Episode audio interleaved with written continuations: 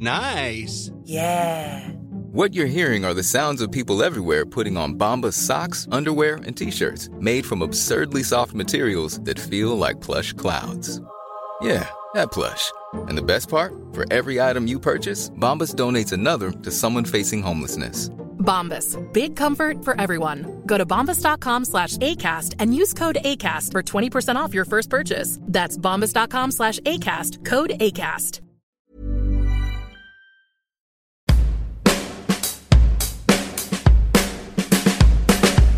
Bienvenidos al Emprepedia Podcast, donde semana tras semana platicamos de diferentes temas de negocios como si fuera una charla de amigos, porque aquí todo lo explicamos con manzanitas.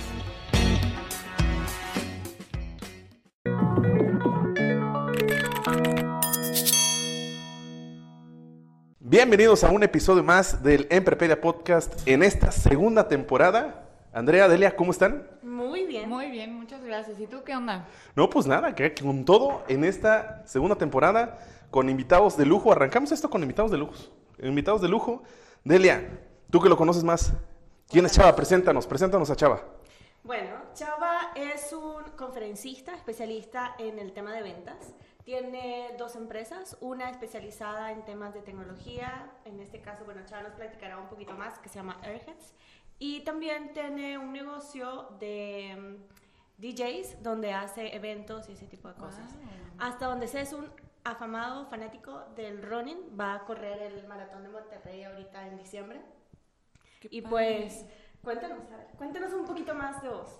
Bueno, pues primero que nada, muchas gracias por invitarme a este podcast. La verdad es que estoy muy contento de estar aquí compartiendo el conocimiento y sobre todo para aprender unos de otros aquí en, en este tipo de plataformas que nos permite abrirnos un poquito, aprender nuevos conceptos y sobre todo crecer como profesionistas y como personas. Así que muchas gracias por la invitación.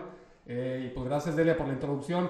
La verdad es que pues soy un apasionado del emprendimiento. Lo que hago es hacer mis hobbies, hacer los negocios. Eh, de alguna u otra forma me apasiona la música. A los 18 años emprendí un negocio de una agencia de DJs. Y posteriormente, pues con toda esta onda de la tecnología que surgen nuevas tecnologías, hace ya casi 5 años emprendí un negocio de drones con diferentes propósitos, la parte creativa, la parte industrial. Pero en todo mi desarrollo del emprendedor, desde los 15 años, yo fui el, el chavito que siempre estaba vendiendo cualquier cosa. Vendía tareas, honestamente. Eh, vendía tareas. estaba- era dealer de tareas para poder sacar ahí algo de dinero para el fin de semana. Y, y pues me fui documentando poco a poco durante toda mi carrera que estudié ingeniería. A la par estaba leyendo y documentándome mucho de la parte de negocios, emprendimiento y sobre todo de ventas. La parte de cómo comercializar eh, los productos. Oye, pero servicios. cabe señalar que no estudiaste una carrera de negocios. No, no estudié una carrera de negocios. Eh, sin embargo, me di cuenta que todos, toda la gente, de alguna u otra forma estamos vendiendo algo y de alguna u otra forma estamos emprendiendo nuevos caminos. Sin importar que tengas tu propia empresa o tu propio negocio, siempre estás emprendiendo porque estás intentando cosas nuevas. Para el momento de estar intentando cosas nuevas, siempre tienes que estar vendiendo una idea para poder que la gente te la compre y poder echar a andar esa idea. Oye, ¿pero qué estudiaste? Yo estudié ingeniero mecánico administrador. Wow. Nada que ver. ¿En, en qué Mega momento? cambio. Sí. Mega cambio. ¿En Mega qué momento cambio. llegaste al punto de- del tema de las ventas? Yo creo cuando me di cuenta a los, a los 18 años, último año de prepa, que empecé a vender mis servicios como DJ, pues yo los vendía, la verdad es que me llamaban los clientes porque yo tocaba en los recreos de la prepa y yo estaba poniendo la música, ambientando a la gente, y pues la gente llegaba y, oye, yo quiero que toques en mi fiesta, yo quiero que me des ese, ese servicio. Ah, pues sí, está bien. ¿Cuánto me cobras? Y ahí es donde me topé con pared, ¿no? No saber cobrar, no saber darle un precio y un valor a lo que tú sabes hacer y que la gente está apreciando y te lo está solicitando. Claro. Entonces dije, oye, pues no tengo ni idea cómo vender esto. Me acuerdo que el primer evento cobré 200 pesos por 5 horas. No, nada. Nada, cuando... Quitemos el tema de la inflación y todo el rollo. No, no, no es nada, no es- Lo regalé, lo regalé prácticamente. Entonces dije, oye, pues cómo, pues tengo que saber cómo vender este asunto. Y empecé a leer libros de emprendimiento y sobre todo de negociación. Y dentro de, ese- de esos temas está el tema de las ventas. Mi papá es un excelente vendedor, la verdad es ha sido mi, uno de mis mentores, pero no fue quien, no fue quien me dio todas las técnicas, sino quien me puso los retos de, ah, ¿quieres hacer esto? Pues ponte a vender. Oye, porque me comentabas antes de, de- de- de empezar el episodio que formaste parte de, este movimiento de Folk Nights acá en Monterrey, ¿no? Sí, hace del 2014 al 2018 estuve como uno de los organizadores principales de Folk Nights capítulo Monterrey, en donde el fracaso es el principal factor del aprendizaje del emprendimiento. Y, y bueno, para la gente que no conozca este movimiento, Nights, invitamos a tres personas a hablar de sus emprendimientos, pero no es una conferencia, no es una plática de hablar Del de los éxito. éxitos. Ajá. Porque todo el mundo dice, ay, mira qué fregón soy, qué, Claro. qué he logrado y cuánto dinero he hecho y cuánto he impactado a la gente. Pues qué padre.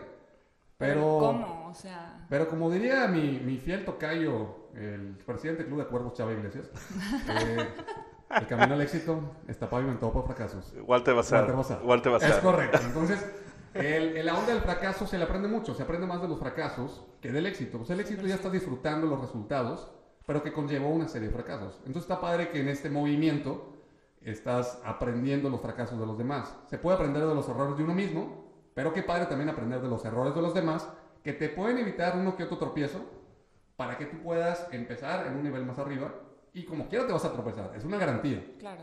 Entonces sí, estuve unos tres años más o menos coordinando ese movimiento junto con un compañero y luego ya tuve que ceder la batuta por otras metas y otros objetivos que tenía. Pero es cuando ahí sale este site de justamente de hablar de ventas y de emprendimiento ya tú como tu marca, ¿no? Sí, me empezaron a, a invitar a decir, oye, pues tú que le sabes a la onda del emprendimiento, tú que le sabes al business, oye, tú vendes, y, y me decía un, un amigo en broma, oye, tú le puedes vender un iPad a un ciego, ¿no? Y yo dije, pues, pues no es que le pueda vender eso, digo, pues eso ya sería picarle los ojos, o sea, no, no, no está padre, pero él me decía, tú puedes vender lo que sea. Le dije, es que no es que pueda vender lo que sea, vendo algo que yo pueda comprar o que yo estoy completamente seguro y convencido que pueda adquirir y que es un buen producto o un buen servicio. Y de ahí poco a poco ya dije, oye, pues si la gente está viendo esto en mí, me gusta vender porque me gusta ver la sonrisa en el cliente, al estar contentos, al adquirir eso que le estoy ofreciendo, voy a profesionalizar mis estudios porque una cosa es ser un jugador de fútbol y otra cosa es ser un jugador de fútbol profesional. Es lo mismo, si estás en la cancha y te están pagando, si estás vendiendo y estás comisionando, estás obteniendo dinero por eso, tienes que documentarte. Y lamentablemente los sistemas educativos no nos están enseñando a vender. Una de mis metas en la vida antes de que pase a mejor vida es integrar al sistema educativo como tronco común en todas las carreras eh, la clase de ventas. Porque todos estamos O sea, más allá de que estudies eh, mercadotecnia, es eh, Eso. es Sí, eso. La mercadotecnia es una, es una herramienta muy buena para vender. Claro. Digo, Delia aquí, el, el experto en, en ese- en esa parte, me, me ha apoyado mucho con ella. Pero la, la mercadotecnia es cómo poder tener herramientas, armas, escudos para poder entrar a un proceso de venta. Hay gente que con una simple tarjeta de presentación puede vender. La tarjeta es una, algo de marketing. Cómo dar un flyer, cómo dar una Es el medio, pues. es, es, es una manera de poder tener más cosas en el juego de las ventas o de las negociaciones. Oye, porque al final del día, si en el punto de vista así financiero, pues el primer rubro en un estado de resultados, que es el, el origen y el motivo por el cual existe la compañía, pues son las ventas, ¿no? O sea, no hay de otra. O sea, la, la empresa como tal, las ventas es lo más importante que debe ocurrir. Eso sí. Totalmente, ¿no? Y al final del día también, cuando haces una estrategia de negocio, eh, al final la gente, en algunos casos, desestima toda la parte de la estrategia de mercadotecnia. Y como bien lo decías, Chava, las ventas forman parte de una estrategia de mercadotecnia. Entra dentro de las famosas 4P de mercadotecnia, mercadotecnia precio, producto, plaza, promoción. Y dentro de la parte de promoción entra la parte justamente de ventas. Ahora, cuéntanos, porque ahorita estabas hablando un poquito de Focus Nights, aterrizándolo un poquito más en el tema de ventas, ¿cuáles son, no sé, dime, los errores comunes que, por ejemplo, en el caso de un emprendedor comete cuando comienza a querer vender? En la parte de emprendimiento es, es bien padre enamorarte de tu proyecto porque pues es tu bebé, es tu, es tu niño que tú viste nacer, que tú lo creaste. Claro. Tú sabes desde el punto número uno hasta el último punto cómo funciona tu producto, qué es lo que ofrece, qué problema soluciona. Y el emprendedor está tan enamorado, es como el cuate que tiene, lo voy a decir crudamente porque hago muchas analogías, es como el cuate que tiene una novia bien fea pero dice que es la más guapa del mundo. es lo mismo, tú tienes ah, el productazo, ¿no? Que va a resolver toda la problemática necesidades, de tu acá. mercado, de, de tus clientes potenciales.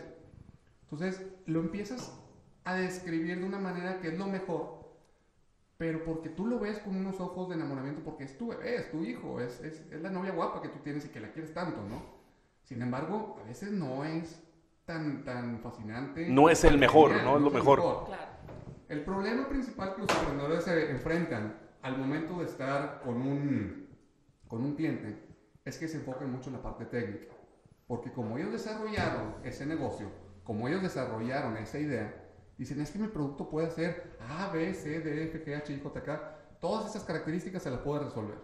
Y empiezan a explicarlo y, y sí, le meten esa pasión. Es muy bueno tener la pasión y el, y el- cariño porque se ve que es genuina la venta, que lo que quieres es hacer negocio. Sin embargo, dejamos de escuchar las necesidades o la problemática que tiene el cliente. Lo primero, lo primero, lo primero que tenemos que hacer al estar con un cliente es preguntar. Hacer que se desahogue el cliente, porque el cliente tiene una necesidad o un problema. Cuando tú vas a un psicólogo, cuando tú vas a un doctor, el doctor no te empieza a hablar de las medicinas, de lo que hacen las medicinas. No, claro, por supuesto no. Tampoco te está diciendo, oye, mira esta vacuna y esta inyección hace esto, o esta operación va a hacer esto. Es, ¿qué te duele? ¿Qué te duele? ¿Qué síntomas tienes? ¿Qué problema tienes? ¿Por qué estás aquí conmigo? No, pues porque me duele esto, esto y esto. Es lo mismo con un cliente, así como los doctores atienden a sus pacientes, los, clien- los vendedores tienen que atender a sus clientes. Entonces, lo primero que tienes que hacer es hacer una serie de entrevistas o una serie de preguntas en donde te va a dar información del cliente Claro. y tú ya, ahora decir, ¿sabes qué? Lo que tengo, si te puede ayudar, aquí, aquí, aquí. A lo mejor no en todo, o a lo mejor sí en todo. ¿Y de qué forma te va a ayudar? Si el, si el producto es rojo o azul o verde, no importa, a lo mejor eso no es importante. Si es un producto que el color importa, vas a recalcar esa característica ante el cliente. Si es un producto que el tamaño importa o cualquier otra car- característica, vas a hacer énfasis sobre la información que el cliente te dio. Entonces, ¿qué pasa? Ahorita platicábamos hace rato cuando se arrancan los telemarketings de las tarjetas de Las crédito. tarjetas de crédito. Es que te quiero ofrecer no sé qué, no sé qué, no sé qué. Y ni siquiera te, o sea, ni siquiera te dejan hablar y le dicen no. O le, lo preguntas otra cosa. No, no, es que mire, contrate esto y esto. cu- Cuando la verdad, verdaderamente, tal vez no lo necesitas. Exactamente. Entonces, si nos arrancamos explicando el producto, vamos a marear y vamos a adaptar. al que te- Lo primero es el rechazo, porque tenemos, aunque ya no lo estamos viviendo en estas épocas, pero tenemos el, el esquema del típico vendedor que tocaba la puerta vendiendo Enciclopedias, enciclopedias, libros. Este, libros, o lo que se usa mucho ahorita, la persona que está en las plazas comerciales y te dice, tarjeta Amigo, tal, amigo. ten, ten", y dices, permíteme. Lo que tienes que hacer para llamar la atención es, oye, recalcar algo que te pueda doler. ¿Alguna vez te ha pasado que quieras utilizar una tarjeta de crédito y no funciona en el extranjero? Ah, sí. Bueno, Claro. esa tarjeta puede Sí, estar en todo el país, te va a funcionar. Claro. Y es muy fácil de tramitarla. Ah, sí, cuéntame más. ¿Qué hiciste tú? Lo único que hiciste un dato curioso que resalta un problema o un dolor. Y ahora sí, te doy una solución. Claro. Oye, yo tengo una duda. Pero, o sea, todo esto, ¿por qué luego a las mismas empresas o todo esto que estamos comentando, por qué es tan difícil vender a un cliente? O sea, ¿por qué? ¿Por qué les cuesta también? No es que sea difícil vender. La parte de la dificultad es cuando no dominamos un- una habilidad. Ok. A mí es muy difícil, muy difícil jugar fútbol, porque no lo practico, porque no es mi deporte de favorito. Y digo yo, oye, qué difícil es jugar fútbol, patear el balón y, los tiros de esquina y todo. Simplemente porque no me he entrenado, no lo he estudiado. Sé las reglas del juego, pero una cosa es conocer la teoría y otra la práctica. Entonces la gente dice, oye, qué difícil es utilizar Facebook, las campañas, Instagram. Y si yo le digo a esa Delia, de decir Delia, no, hombre, es facilísimo. ¿Por qué? Porque ya le ha invertido horas de práctica y de investigación en la teoría y en la práctica para dominar esa habilidad. Entonces, no es difícil vender. Es, es muy fácil una vez que lo domines y conozcas cierto proceso. Pero la gente no sabe que hay un proceso que hay que seguir como una fórmula. Es decir, después de A sigue B y después de B sigue C. Ah, perfecto. Ya conociéndolo y teniendo bien claro el panorama, ahora sí lo vas a poner en la práctica. Velocidad 1 para poder arrancar, velocidad 2 para continuar 3 hasta que llegas a la velocidad 5 y así sucesivamente. Toda habilidad que tú desarrollaste al inicio fue difícil. Oye, Chao, una pregunta. Por ejemplo, digo, yo en su momento emprendí hace seis años, se dice rapidito, pero no. Y mm, me acuerdo de que siempre te decían de sugerencias, no, pues tienes que ir a eventos de networking, tienes que conectar con gente. Ese, digo, o- ha- hablo a título personal, tal vez a la audiencia le pase, pues no, no- como no a todo mundo les se le da de que, hola, ¿qué tal? O, Por ejemplo, a mí me molesta que voy a un evento de networking y me dicen, por ejemplo, voy a poner como si fuera yo, ¿no? Hola, mucho gusto, de la Malta, vendo tal cosa, tal cosa, tal cosa. ¿Por qué? Porque no hacen una conexión. Pero, ¿qué le aconsejarías tú? Porque al final del día también eso es vender, es como estaba diciendo, al final es, nos vendemos en todo momento.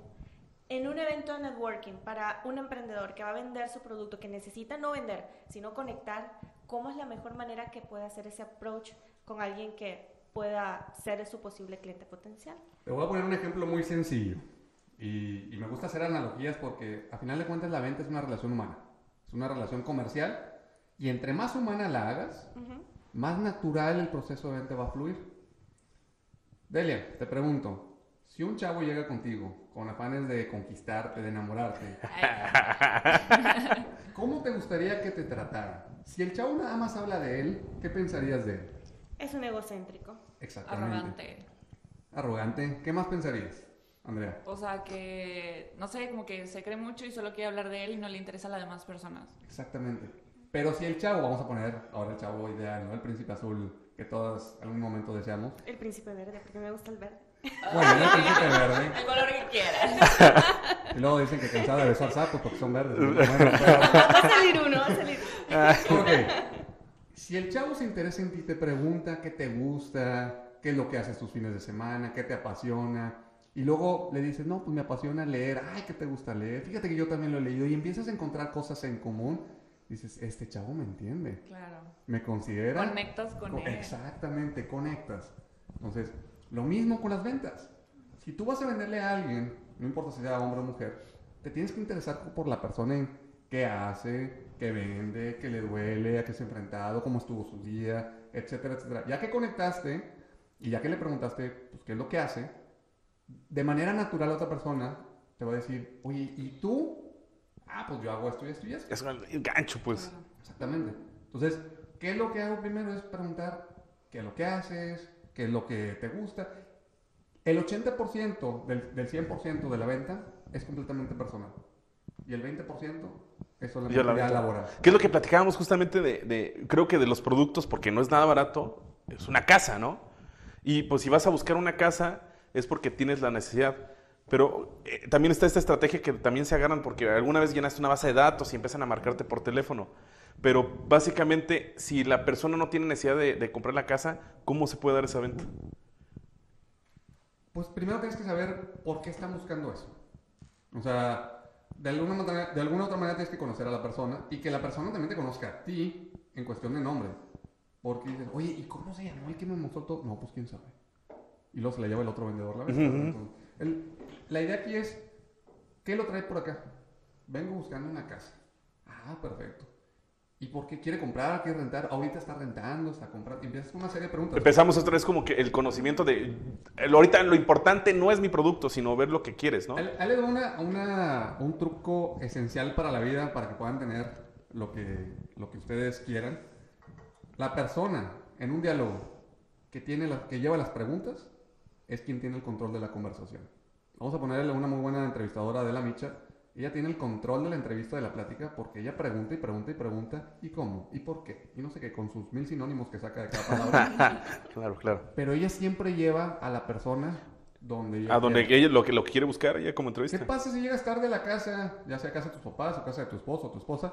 ¿Y dónde andabas? ¿Y por qué? ¿Y por qué? ¿Y por qué tan tarde? ¿Y por qué no te comunicabas? Te mandaban en WhatsApp y, no sé- y te empiezas a pegar con preguntas y ya te acorraló. De hecho, está la famosa eh, lógica esta de las, los de los siete porqués, ¿no? Que si preguntas siete veces por qué, vas a llegar justamente a lo que quieres tú responder. Entonces, las preguntas, tú tienes el control de la conversación.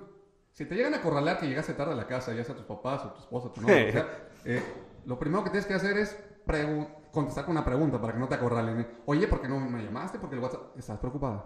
¿Cuánto llevas esperando? No sé qué. Pues sí, claro que sí. Y ya, el que lleva el control es el que tiene las preguntas. Volteas la partida. Pero volviendo al tema de ventas, o sea, este es un tip ya personal por si se meten en problemas. volviendo al tema de ventas, es, llega la persona a preguntar por una casa y no le vas a decir, sí, mira, tengo todas estas casas. O tengo este tipo de casa. Es, ¿qué lo trae por acá? No, pues vengo a una casa. Y actualmente está rentando, está comprando, es su primera casa que van a comprar. Sí, es la primera casa. Entonces ya sabes, nunca ha vivido una experiencia similar.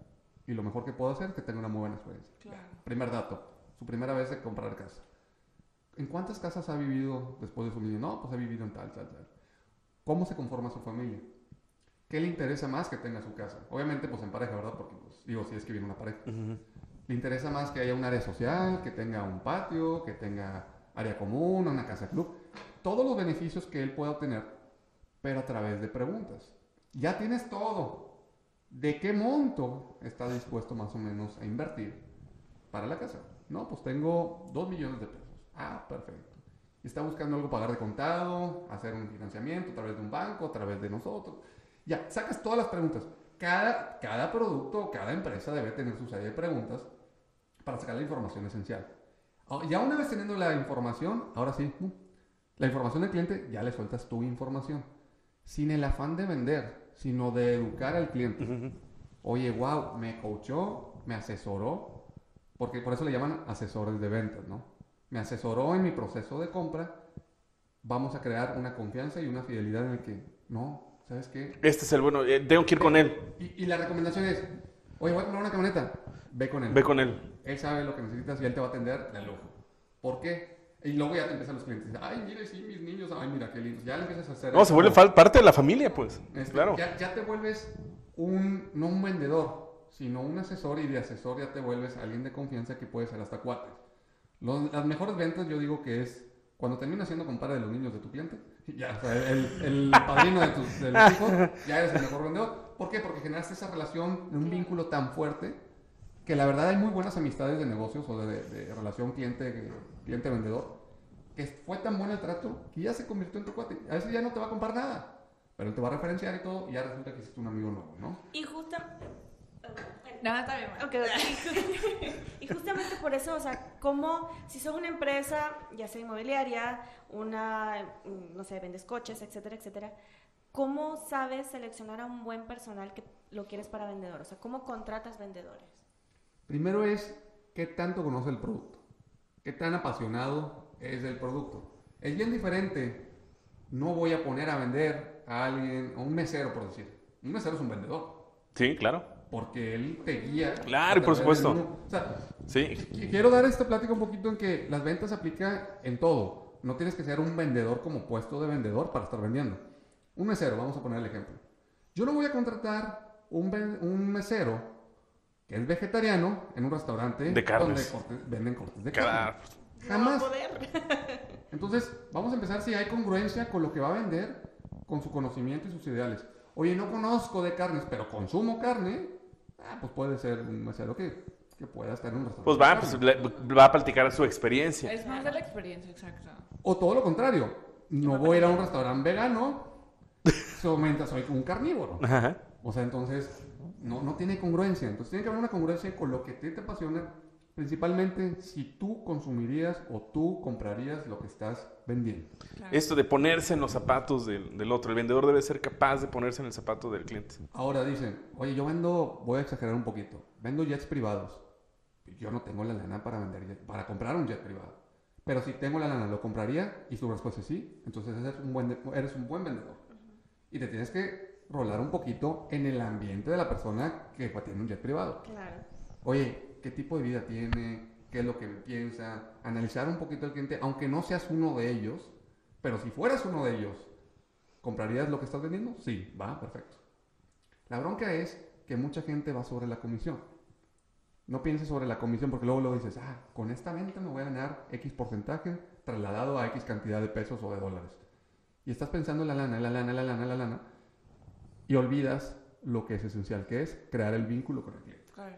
Oye, tengo yo una duda. Sí, sí, sí, o sea, nos sea. comentabas que, pues también, o sea, digo, todo es cuestión de tener una habilidad y practicar y lo que quieras, pero, o sea, no sé, pienso yo, un vendedor, eh, ok, puedes practicarlo y todo, pero tendrá de por sí como que tener ciertas características eh, para hacerse vendedor. O sea, que Es eso. eh, Ya hay un don, hay, hay como que Diosito, este Se va a ser, este va a ser vendedor, así lo persigna. O sea, ¿nace la persona siendo vendedora? Digo, no es como que, como los que dicen, ay, nació con la torta bajo el brazo, ¿no? Es- yo creo que se fomenta. Tienes que tener una habilidad completamente... Eso, porque hay personas que sí se les da de, de- de Hablar, innato hablar, ser extrovertidos, vender. Dependiendo cómo vendas, ojo. Si es cara a cara, si es de manera presencial, tienes que ser completamente extrovertido y social. Tengo, tengo un primo. Ese cuate vendía de todo en Mercado Libre desde muy, desde muy chico. Porque sabía muy buen su técnica de venta, pero online, chateando. Tú lo veías enfrente y no te decía nada. Nada. De que, ah, bueno, gracias, mucho gusto, luego, bye, y se va. Pero toda su habilidad de escribir, en través de Mercado Libre, cómo les convencía, cómo les contestaba sus correos y todo. Vendía todo. Yo no sé cómo lo hacía, pero compraba, me acuerdo desde muy chico, compraba una mochila X marca, la cuidaba muy bien porque las cuidaba súper bien, luego las lavaba y todo, y las vendía casi como nuevas, como semi-nuevas, y luego compraba otra y así se la llevaba y yo, ¿cómo le haces? Si no hablas. Pues sí, pero escribo.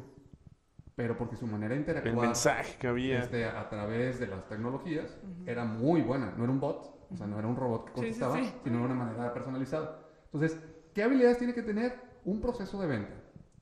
¿Qué tipo de venta va a ser? Es una persona que va a estar cara a cara, es una persona que va a estar solamente online atendiendo, solamente por teléfono, dependiendo qué, pero principalmente tienes que tener muy claro tu proceso de venta, desde si me dice esto, ¿qué tengo que decir? Si me dice lo otro, ¿qué tengo que hacer?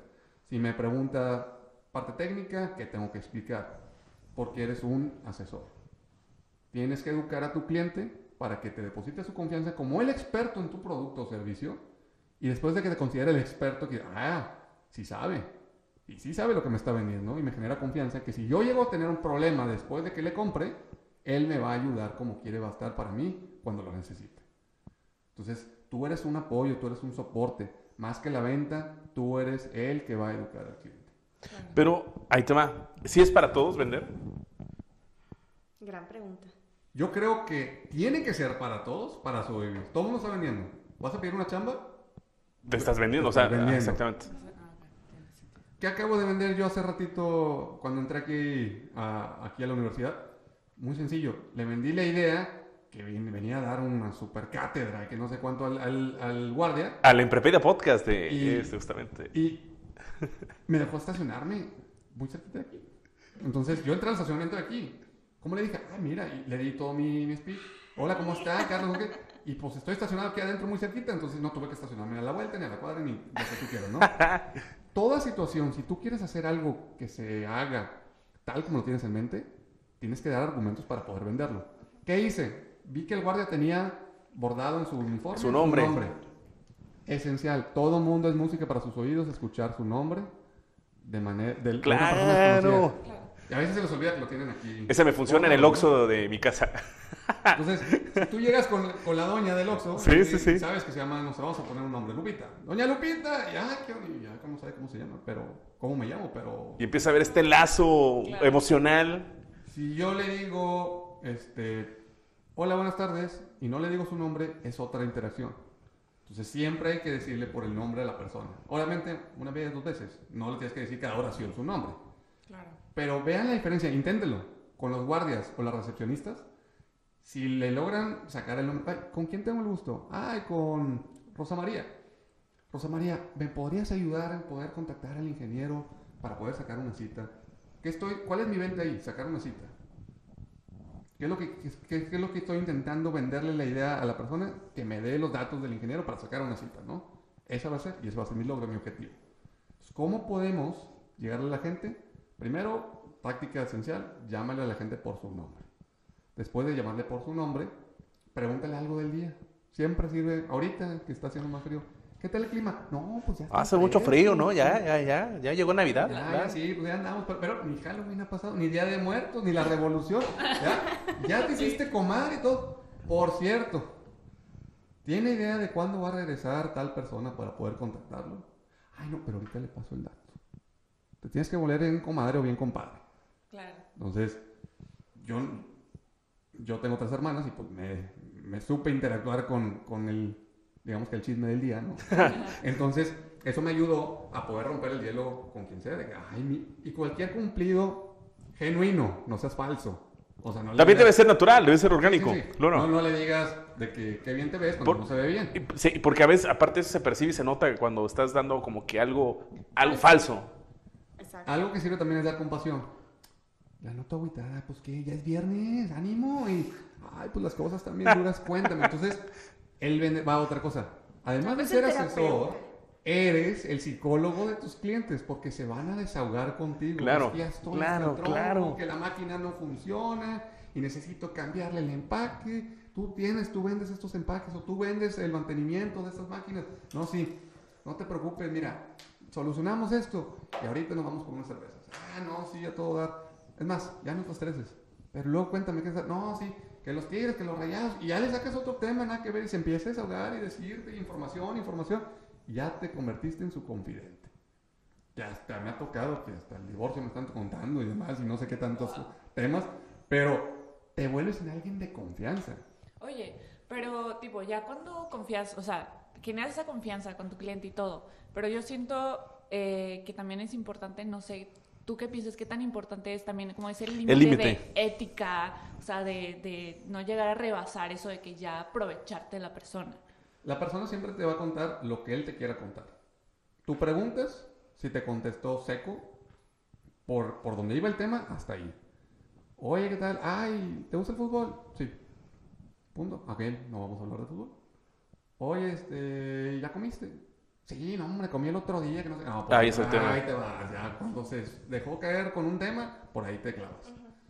Oye, que los viajes, que no sé qué. No, hombre, el otro día agarré un crucero y te dice, ah, yo también un día. ¿Cuál agarraste? No, total. Pero te enfocas que él te cuente.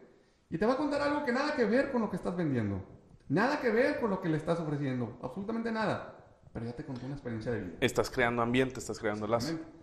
Pero vamos a enfocarnos, eh, además de ser el, el- el asesor que lo vas a educar en tu producto, además de ser el psicólogo, terapeuta que lo vas a escuchar si tiene algún problema que puede ser directamente asociado al tema laboral o algo personal, también vamos a enfocarnos en cómo saber qué es lo que lo está deteniendo al cliente. Me voy a ir a la parte de, de la objeción. ¿Qué es una objeción? Los obstáculos que nos impiden una venta. Los vendedores nos pagan por el buen manejo de objeciones. Si no nos hacen objeciones, el cliente no está interesado. ¿Cuáles son las objeciones? Las trabas que te ponen. No, está muy caro. No, esto, no creo que me vaya a funcionar. Y, y esas dudas, si tú sabes solucionar esas inseguridades que tiene el cliente, la verdad es que vas a generar más confianza. Y hay cuatro tipos de objeciones, se los platico. Producto va directamente con la parte técnica del desempeño de tu producto o servicio. Si es bueno o malo el producto. Eh, No, sabes que creo que, que está sobrado, está muy grande, eh, creo que no vaya a ser la función o la solución para mi problema. Va directamente con, la, con el desarrollo del producto, la parte técnica. La parte de precio, dinero, está muy caro, no tengo cómo pagártelo. Bueno, entramos en el tema de financiamiento, me pagas el 50 ahorita, el otro 50 después, o a veces puede ser todo lo contrario. Creo que es chafo porque es muy Está barato. muy barato. No, ha de ser chino. Cosas de esas, ¿no? Ha de ser chino y no me va a durar, no, no, esto no. Entonces, hay que saber si el precio es o porque se está deteniendo por ser muy barato o por ser muy caro. O la otra parte es, ya dijimos producto, ya pues dijimos precio, tiempo. No, ahorita no, joven, a la vuelta, la típica, ¿no? No, lo voy a pensar. ¿Cuándo podría llamarle? ¿Qué, ¿Cuánto tiempo necesita para pensarlo? No, lo tengo que consultar con mi esposa porque no sé si sea el refrigerador que quiero comprar. Ah, perfecto. ¿Cuándo gustaría que le marque? Entonces, saber si es tiempo de decisión, tiempo de que no es el mejor momento para comprarlo. Y por último, la confianza. La confianza se deriva si presionamos en exceso producto, precio o tiempo, puede poner en riesgo nuestra confianza. No, lléveselo ahorita, porque ya es la oferta y es el último que nos queda. Y ya este modelo lo van a descontinuar y es el único que hace que Esto, te dé toda la información o X cosa, ¿no? Y- y te lo tiene que llevar, ya nomás me queda uno. Si viene mañana, ya no va a estar, ¿eh? Porque se lo va, vuelan. vue- Oye, ¿cuál es la presión de este cuate que me está poniendo tanta presión? Ya no me genera confianza. Algo trae. Ah, lo este trae algo ahí oscuro Algo por ahí. La trae. comisión, ya quiere venderme y no está Sí, pensando en mí. y ya se Claro. acerca fin de mes, no ha llegado a sus metas y a sus, a sus objetivos. No, no, no, algo no, no, no me trae confianza. Entonces, si presionamos en exceso producto, precio y tiempo, la confianza se ve en riesgo. Y a veces la confianza, sin necesidad de presionar, puede verse en riesgo cuando no mostramos el profesionalismo con, con todo esto. Entonces, vender, la verdad es que se resume que vender es un proceso de persuasión a través de argumentos y a través de un trato con el cliente. Eso es el consejo matón. Esperaba así para ir cerrando. Definitivamente, Definitivamente. no lo pudo cerrar de una mejor manera. Y voy a agregar algo más, el comodín. Es un proceso de persuasión a través de una interacción donde hay una transferencia de sentimientos. Si yo no tengo buena energía, Totalmente. yo no, yo no emito esa confianza y ese conocimiento y ese poder de, de- de poder comprar esto, el cliente se va a agüitar. El cliente viene con un problema, viene con cosas en la cabeza, viene con mil cosas. Y yo le puedo alegrar su día a través de mi plática, de mi interacción. Si, estás, si tienes un día malo, no te pongas a vender. Ok. O sea, No, no, pues Si estás agüitado, no te pongas a vender. Es como vas a transmitir todo, ¿no? Pero si el cliente con una simple sonrisa, nada más por sonreír, y en este momento lo puedo hacer, y Andrea ya sonrió, o sea, eso vende. Por más amargado que esté, tienes que transmitir muy buena energía y transmitir el sentimiento que es el mejor producto. Entonces, proceso de persuasión a través de una transferencia de emociones en una interacción de persona a persona. Pues bueno, Chava, ya fan, 30 minutitos de este contenido sabroso respecto a ventas. Eh, ¿Dónde te pueden seguir? ¿Dónde te puede localizar la gente? Sí, en Instagram me pueden localizar como Chava, C-H-A-V-A-Rax, R-A-X. Va de nuevo, Chava-Rax. Tanto en Instagram como en Facebook y cualquier red social. Todas las redes sociales. Y mi correo es info arroba chavarrax.com. Pues bueno, pues ya se nos fue un episodio más de esta segunda temporada. Eh, Con gran contenido. con gran contenido, contenido nuevo, fresco. Fresco, nuevecito y de paquete. Pues este, pues qué más, qué más, qué más podemos decir al respecto. No sé. No, yo creo que definitivamente dijo muchas cosas. Yo creo que son demasiados buenos tips para todos aquellos como emprendedores. también los que quieren arrancar un negocio, ¿no? empezar, Que quieren saber cómo vender y que luego tienen ese temor de que no, pues no sé si estoy vendiendo bien, si, si, si lo voy a hacer. El o- clásico, no soy bueno vendiendo. Exactamente. Es el clásico, no soy bueno qué vendiendo. mejor que escuchar este podcast, este episodio con los tips de Chava.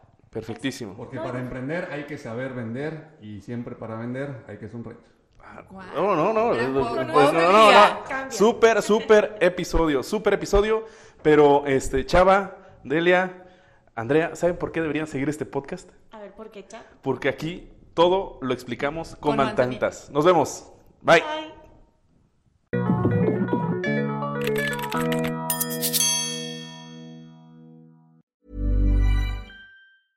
Mom deserves the best, and there's no better place to shop for Mother's Day than Whole Foods Market. They're your destination for unbeatable savings, from premium gifts to show-stopping flowers and irresistible desserts. Start by saving 33% with Prime on all body care and candles. Then get a 15-stem bunch of tulips for just $9.99 each with Prime. Round out Mom's menu with festive rosé, irresistible berry chantilly cake, and more special treats. Come celebrate Mother's Day at Whole Foods Market.